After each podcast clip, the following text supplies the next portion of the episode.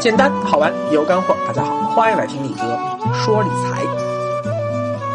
十多年前啊，超过百分之九十九的中国人不知道理财是何物啊，也没听说过财务自由的概念。而今天呢，正如不少普通百姓也能张口就来什么 CPI、GDP 的，不管是情感作家还是八卦写手，随便写点啥都能脱口而出“财务自由”这四个字。很多人啊没学过理财啊，但是他大概能够隐约意识到，理财的最终目标就是为了实现财务自由。但是，力哥在工作和生活中发现啊，绝大多数中国人知道财务自由是个什么东西，但是他对于财务自由的认知存在三个非常大的误解。第一，很多人以为财务自由是一个客观的数值，是一笔钱。但是对不起，财务自由其实是一种主观的心态。很多人有一个观点说，只要我赚到多少多少钱，哎，我就实现财务自由了。错，决定你是否能够实现财务自由，取决于三个因子的综合互动。一是你过去所积累的存量财富有多少啊，这就是很多人所认为说赚多少钱。二是你这笔钱钱生钱的速度。有多快？在你目前的理财能力和市场环境下啊，未来能获得理财收益的预期值啊，这两个因素共同构成了财务资源的供给曲线。更通俗的说，就是钱生钱的本金有多少，它的生钱效率又有多高，这两个因素都很重要。第三。是你对物质的欲望有多大？更通俗的说啊，就是说你对于你理想中的生活状态的预期，呃，以及说这样的生活状态需要你每年花多少钱啊？这就是你财务资源的需求曲线。如果是一个生活在西部农村的一个青年人啊，现在已经通过理财和呃工作攒了五十万元人民币，可能他真的就已经实现财务自由了。尽管在生活在北上广深的人看来说啊，五十万，五十万在我们这儿刚够买一个厕所啊，但是因为他可能物质欲望比较小，当地物价又很便宜，他也没有买房负担啊，甚至可以自己家里种粮食吃，他每年可能只花个两三万就能够维持自己的日常生活了呀。所以五十万的存量资产足够他在当地悠闲自得的生活了。飞哥去年还看到过一个很极端的新闻啊，说上海有一对小夫妻，这个宅的一塌糊涂，平时也没啥交际应酬，顿顿饭自己做，几乎从来不去外面吃饭啊，也不生孩子，也不买车，平时也很少买衣服，房子呢爸妈给的啊，也不用还房贷，当然他们自己也不去工作啊，每天大部分时间就在网上下载各种各样的电影电视剧，还有一些综艺节目看，居然两个人一年的生活开支连两万元都不到。很多人看到这个新闻之后就抨击他们说：“哎，你看这年纪轻轻不工作不奋斗不赚钱，靠爸妈啊坐吃山空，这样的人生有什么价值？”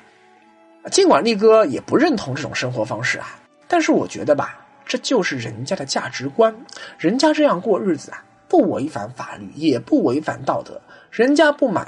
车啊，人家还减少尾气排放呢。自己家里烧饭，嗯，吃的还更健康呢。人家也不给社会增添任何负担，人家这样清心寡欲，觉得啊，我不想去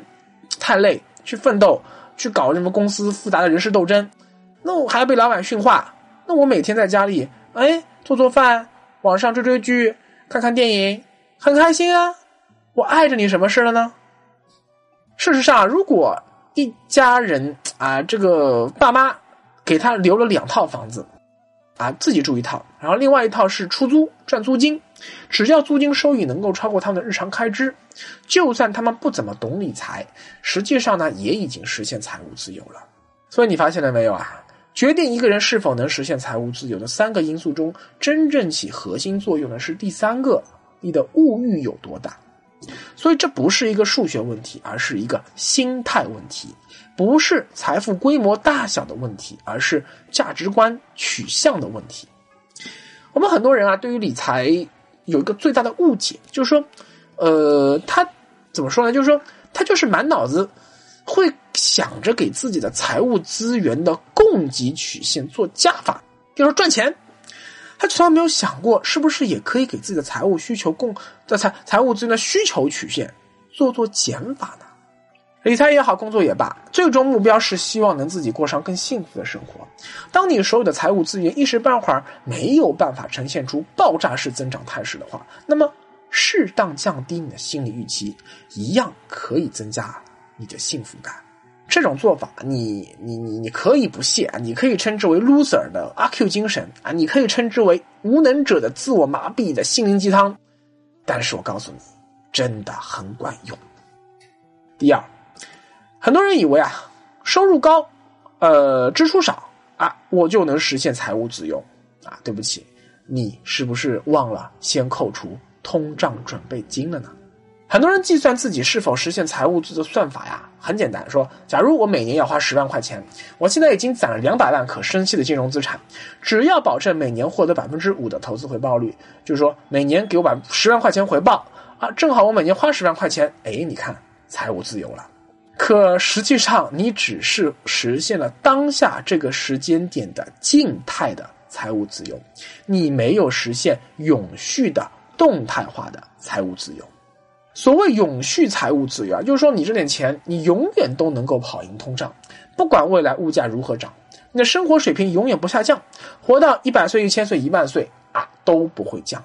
当然，这个所谓的永续财务自由状态，它是一种理想化状态，我们没有必要去追求什么一万岁我还有钱花，因为不可能嘛，我们总要死的嘛，这么多钱你最后不是还是变成遗产吗？所以，当我们已经到了高龄老人阶段时，其实已经没有必要继续保持永续的财务自由状态。你的可支配财务资源，实际上就算每年逐渐递减，也是合情合理，不用担心的。但是啊，当我们还是很年轻的，或者说是中年人的时候，呃，我们在判断自己是否已实现财务自由时，就必须要用永续的财务自由角度去思考问题啊。因为你如果现在三十岁、四十岁，如果你活到一百岁呢？还要活六十年呢，还得活很久啊！力哥曾经做过这样一个预测啊，说，呃，未来三十年，中国合理的大概率年化实际通胀率是在百分之五左右，而经过科学理财后，假设投资回报率能达到百分之八，这意味着你每年最多拿百分之三的投资回报用于日常生活，用你面对当下的物价，满足你生活所需的每年支出。除以百分之三，得到那个数值，就是你当下此时此刻实现永续财务自由的标准。当然了，这个就像我上一条说的嘛，这个标准啊不是死的，是动态的。如果未来你的欲望进一步提高了，那可能又会重新从财务自由状态退回到非自由状态，或者你突然离婚了，突然生重病没买保险。啊，或者说你实现财务自由之后没事干，天天去赌场赌博，赌把钱都赌没了，或者去吸毒了啊，那都是不好说。另外，市场真实的通胀速度和你的投资回报率，这都是存在不确定性因素的。我们都是在假设，尤其是后者啊，假设呃说你某一年投资由于风格过于激进，出现了严重亏损，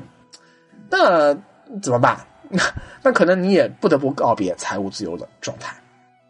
所以对于已经实现财务自由的人来说啊，合理的理财方式，尤其是更加偏向于保守的理财方式，那个才是最关键的。就像巴菲特反复说的呀，复利之所以能产生神奇效果，第一要务在于保住本金。所以，财务自由不是一个一劳永逸的概念，而是永远只是一个。现在进行时的概念啊，你今天可以财务自由，明天也可能又退回到财务不自由的状态。第三，你以为财务自由就是人生奋斗的终点了吗？啊，你又错了，财务自由只是另一段人生的起点。对于绝大多数一辈子都无法实现财务自由的人来说啊，他们只能被动的等待法定退休年龄的到来。但就算退休了呢？哎，其实也没有足够的财务资源，能够让自己随心所欲的去过自己想过的生活。对他们来说啊，活着本身就是一种幸福了，活着本身就是一种信仰。至于所谓的人生价值、人生意义，那个，哎，就骗骗孩子的吧。这个我们都还得为五斗米折腰呢。但对于已经实现财务自由的人来说，他的人生就出现了一种截然不同的状态。他获得了选择权，他可以选择不需要为了赚钱而去工作。不管你的老板把自己的事业说的多么崇高伟大，也不管啊你把你自己所从事的事业说的多么的有意义，说到底，你做这份工作的根本目的就是两个字：赚钱。如果老板明天开始不给你发工资了，请问你还会继续为了所谓的崇高伟大或者有意义继续工作吗？当然，超过百分之九十九的人，我告诉你，一定回答是不会。所以这句话反过来说，就是那些真正崇高伟大或者有意义的工作，是不给你钱，或者说你不是为了赚钱也愿意去做的。比如说。传教士，传教士就是啊没有钱啊，没有一个跑到阿富汗去传教，最后被塔利班集体斩首的那些个韩国基督徒说我是为了冲着赚钱去的，没有啊。许多人以为说实现财务自由以后就可以什么工作都不用干了，然后呢啊每天吃吃喝喝想干嘛干嘛。但如果你真的到了那种状态之后，你放心，你一定会觉得说我的生活过得好空虚，好无聊啊。我的人生好像没有意义了，就像很多老人在刚退休回到家里这种不适应感一样，因为你突然之间不知道如何安排你的时间了。所以，实现财务自由只不过是你为了赚钱而去奋斗的那一段人生的阶段性终点，它更是你不为了赚钱还愿意去奋斗的新一段人生的起点。当你有一天。离开这个世界时，回顾你的一生，发现说：“哎，自己实现财务自由之前的那一段人生更精彩、更有意义；实现财务自由以后的人生乏善可陈，那是一件很悲哀的事。但如果你发现了你实现财务自由以后的那段人生反而更精彩、更有意义，恭喜，你的人生真的圆满了。”